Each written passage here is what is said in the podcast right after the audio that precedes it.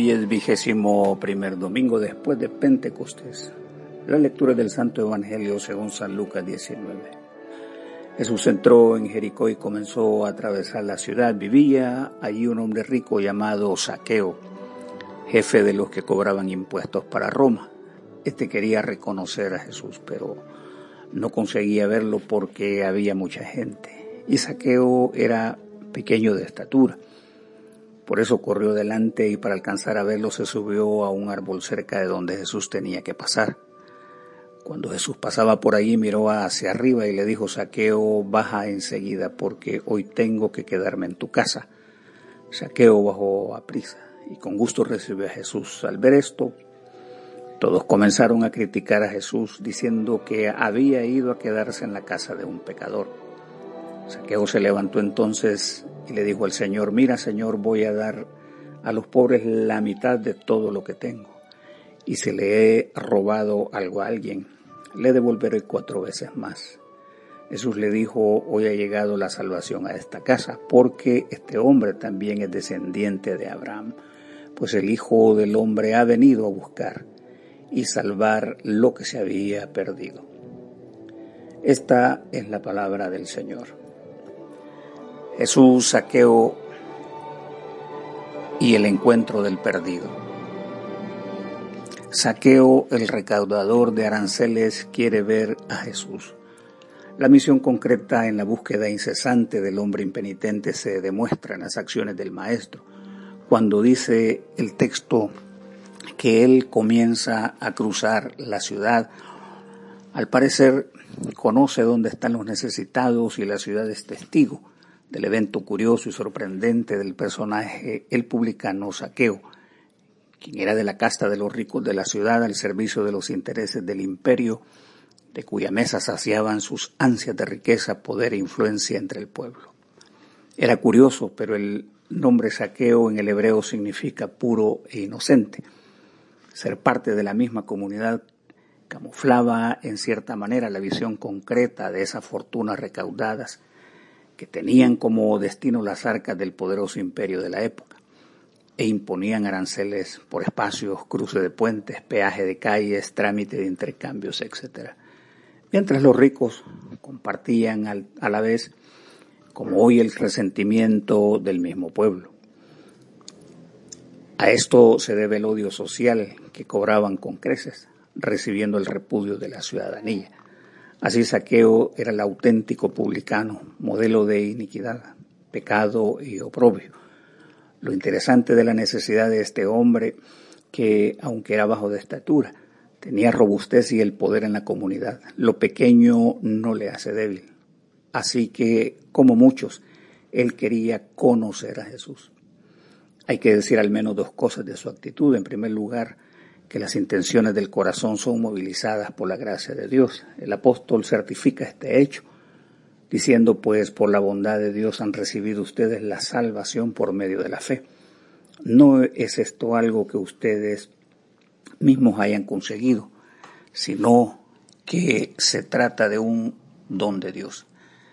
Significa que los actos redentores a favor del hombre no son resultado de sus propias intenciones, según la Escritura se requiere una intervención operada en el corazón para que éste se incline a la alianza y comunión con Dios. En otras palabras, Dios actúa en sus intenciones salvíficas a favor del hombre, en un hecho irrevocable de este misterio grandioso. El mismo Pablo afirma, porque Dios es el que en vosotros produce, así el querer como el hacer por su buena voluntad. No existe duda que cualquier deseo de anhelar el conocimiento de Dios en cualquier forma o medio es producto de su operación salvífica. Esta acción muchas veces es desconocida por nosotros e ignorado completamente por el impenitente hasta que el Espíritu lo da a conocer. La didáctica apostólica dice, quien no es espiritual no acepta las cosas que son del Espíritu de Dios, porque para él son tonterías, y tampoco las puede discernir porque son cosas que deben ser juzgadas espiritualmente. La escritura dice, ¿quién conoce la mente de Dios? ¿Quién puede instruirle? Así que ahora nosotros tenemos la mente de Cristo.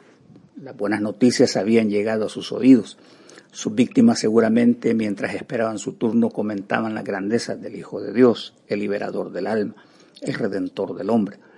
Aunque deseaba conocerlo, su estatura sumaba los obstáculos que bloqueaban a menudo su anhelo de ser parte del acto justificador de Dios. El texto también dice que había mucha gente, como si la misma constituyera la peor forma de impedimento para que otros consigan relacionarse con la bondad del cielo. Hermanos, como parte de quienes somos responsables de iluminar al hombre, todos debemos contribuir a procurar un acceso libre de obstáculos para acercar a los hombres con Dios. Nunca ser muros que retengan la libre circulación de quienes quieren los beneficios eternos. Estos obstáculos le llevan a Saqueo a usar métodos inusuales para un hombre como él. Sin embargo, aunque llama la atención de los curiosos, no duda en duplicar sus energías y ganar la delantera de la multitud para poder ver al anhelado Mesías Redentor. Semejante acto voluntarioso le anuncia al Maestro que hay un alma lista para la comunión, un aliado para el Evangelio, un amigo de los hombres, una mano para el servicio del pobre. Jesús, saqueo baja deprisa y no tiene miedo. El personaje saqueo cumple su deseo de ver a Jesús, sacia su anhelo. Ha descendido a un sitio donde puede ver a los hombres y al deseado Jesús. Sin mediar esfuerzo, el maestro fija su mirada para corresponder su deseo, lo cual hace con cualquiera que sinceramente desea conocerlo y obedece a la voz del Espíritu de gracia. Ese poderoso guiador del hombre conduce a la luz, a la fuente de verdad, y lo presenta frontalmente con su Redentor. Jesús pronuncia su nombre, y el impenitente corresponde sumiso, obediente y con gratitud. Entendamos algunas cosas para nuestro interés primer lugar, su llamado nos dice que descendamos, que bajemos del sitio donde nuestro corazón lleno de soberbia nos ha conducido, colocándonos por sobre los demás. Ahora su voz nos llama y dice, bájate, como diciendo, abandona tus posturas rígidas, tus caprichos. También nos recuerda bajar la crítica excesiva que nos vuelve ciegos no podemos ver bondad alguna en nadie. Así parece que nos deleitamos en nuestra voluntad sola. En segundo lugar, Jesús le dice enseguida, o sea, cuando su voz nos apela, está pidiendo que actuemos con extrema rapidez, porque es urgente tu movilización y presencia en la fila de los redimidos pertenecientes al reino que insistentemente lucha en este mundo de injusticia, violenta, violencia, discriminación, inmigración, hambre, un mundo carente de oportunidades, etc. Este llamado es presto, no hay tiempo que perder, porque existe la necesidad de atender a los que sufren, los agonizantes de este mundo, la Europa de primer mundo que arde socialmente. Y así todos debemos hacer un rol que agrade a Dios. Todos sin excepción somos convocados ahora mismo, prontamente, sin pérdida de tiempo, a ocuparnos de los sufrientes del mundo. Finalmente su llamado incluye recibir a Jesús. Nos convoca a tener comunión indefinida con Él, convivir en la intimidad de la casa, conocer a los seres cercanos y amados, incluirnos en el milagro redentor. En el medio de toda esta alegría de encontrarse con Dios Salvador, surge la oposición, la crítica, la censura destructora que se opone a la comunión. La oposición siempre estará presente, son los obstáculos, los cardos, la mala tierra, la semilla que germina en la superficie, la cizaña entre el buen trigo, que cual germen maligno intentará hasta el fin oponerse a lo bueno y sagrado. Jesús aparece presto a socorrernos y librarnos de la opresión de los rugidos de las bestias salvajes. Él nos recuerda con el profeta diciendo, el Señor es mi luz y mi salvación. ¿De quién he de tener miedo? El Señor defiende mi vida, ¿a quién he de temer? Y aunque un ejército me rodee, mi corazón no tendrá miedo. Jesús viene al rescate de los perdidos.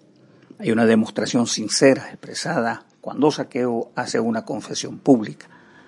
Daré la mitad de lo que poseo al pobre si le he robado a alguien, lo cual era muy probable y difícil probar por la ley. Lo devolveré cuadriplicado. Este hombre caudalado resulta ejemplar y consecuente con el Evangelio. Ha pensado en el pobre, promete compensar el daño, restituir en parte sus malas acciones que excedan la justicia del hombre y su consecuente responsabilidad ante el Creador. Hacer una declaratoria como esta probablemente significa que en sus horas vacías y lúgubres había dicho una estimación del daño infligido a su prójimo. Su impunidad justificada por la ley del hombre era incapaz de ofrecerle paz, una conciencia limpia y librarle de culpabilidad. Jesús declara dos cosas de interés. En primer lugar, afirma que la bendita salvación está presente para todos los que con este hecho les irradie la luz de la misericordia respecto del encuentro entre el Salvador y el perdido. Para testimonio nuestro, el impenitente confiesa sus faltas. Su corazón rebelde y atrapado por los eslabones del dinero es liberado para obedecer de manera íntegra en favor de los más pobres. La fe se respira en el ambiente, ya que Abraham es la figura reconocida por representar la fe del antiguo tiempo.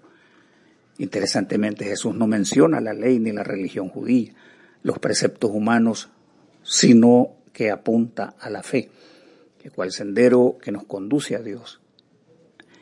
En segundo lugar, el amado Maestro afirma su misión. Nuestro compromiso con el cielo es y será siempre buscar y salvar lo que se había perdido. Nada se torna más valioso que buscar al hombre en cualquier parte, al que carece de esperanza, quien está atrapado por las cadenas del vicio, destruido en su unidad familiar, distanciados de la comunidad y seres amados en la lejanía del extraño país, marginado por las leyes, desechado por los gobernantes, carente de cubrir sus necesidades más elementales, etc. En palabras concretas, hay que buscarle y salvarle brindándole esperanza en Cristo. San Agustín rogaba desde lo profundo de su alma. He aquí el origen de mi deseo Fíjate, Padre, mira, ve y aprueba, y sea grato ante el acatamiento de tu misericordia que yo halle gracia ante ti, para que me sean abiertos al llamar yo los íntimos secretos de tus palabras. Te lo suplico por nuestro Señor Jesucristo, tu Hijo, el hombre de tu diestra, el Hijo del hombre, a quien confirmaste como mediador tuyo y nuestro, por medio del cual nos buscaste cuando no te buscábamos y nos buscaste para que te buscáramos. La palabra por la cual hiciste todas las cosas y entre ellas también a mí. Tu unigénito, por medio del cual llamaste a la adopción al pueblo de los creyentes, y en él también me convocaste a mí. Te lo suplico por aquel que se sienta a tu derecha e intercede ante ti por nosotros en quien están encerrados todos los tesoros del saber y el conocer. Esos tesoros son los que yo busco en tus libros. Oremos. Dios de poder y piedad, solo de ti mana el don que hace posible que tu pueblo fiel te sirva sincera y laudablemente. Concédenos que para lograr el premio de tus promesas celestiales podamos correr sin tropiezos por Jesucristo nuestro Señor, que vive y reina contigo y el Espíritu Santo, un solo Dios, ahora y por siempre. Amén. Y que la bendición de Dios Todopoderoso, Padre, Hijo y Espíritu Santo, descienda sobre vosotros y os acompañe siempre. Amén.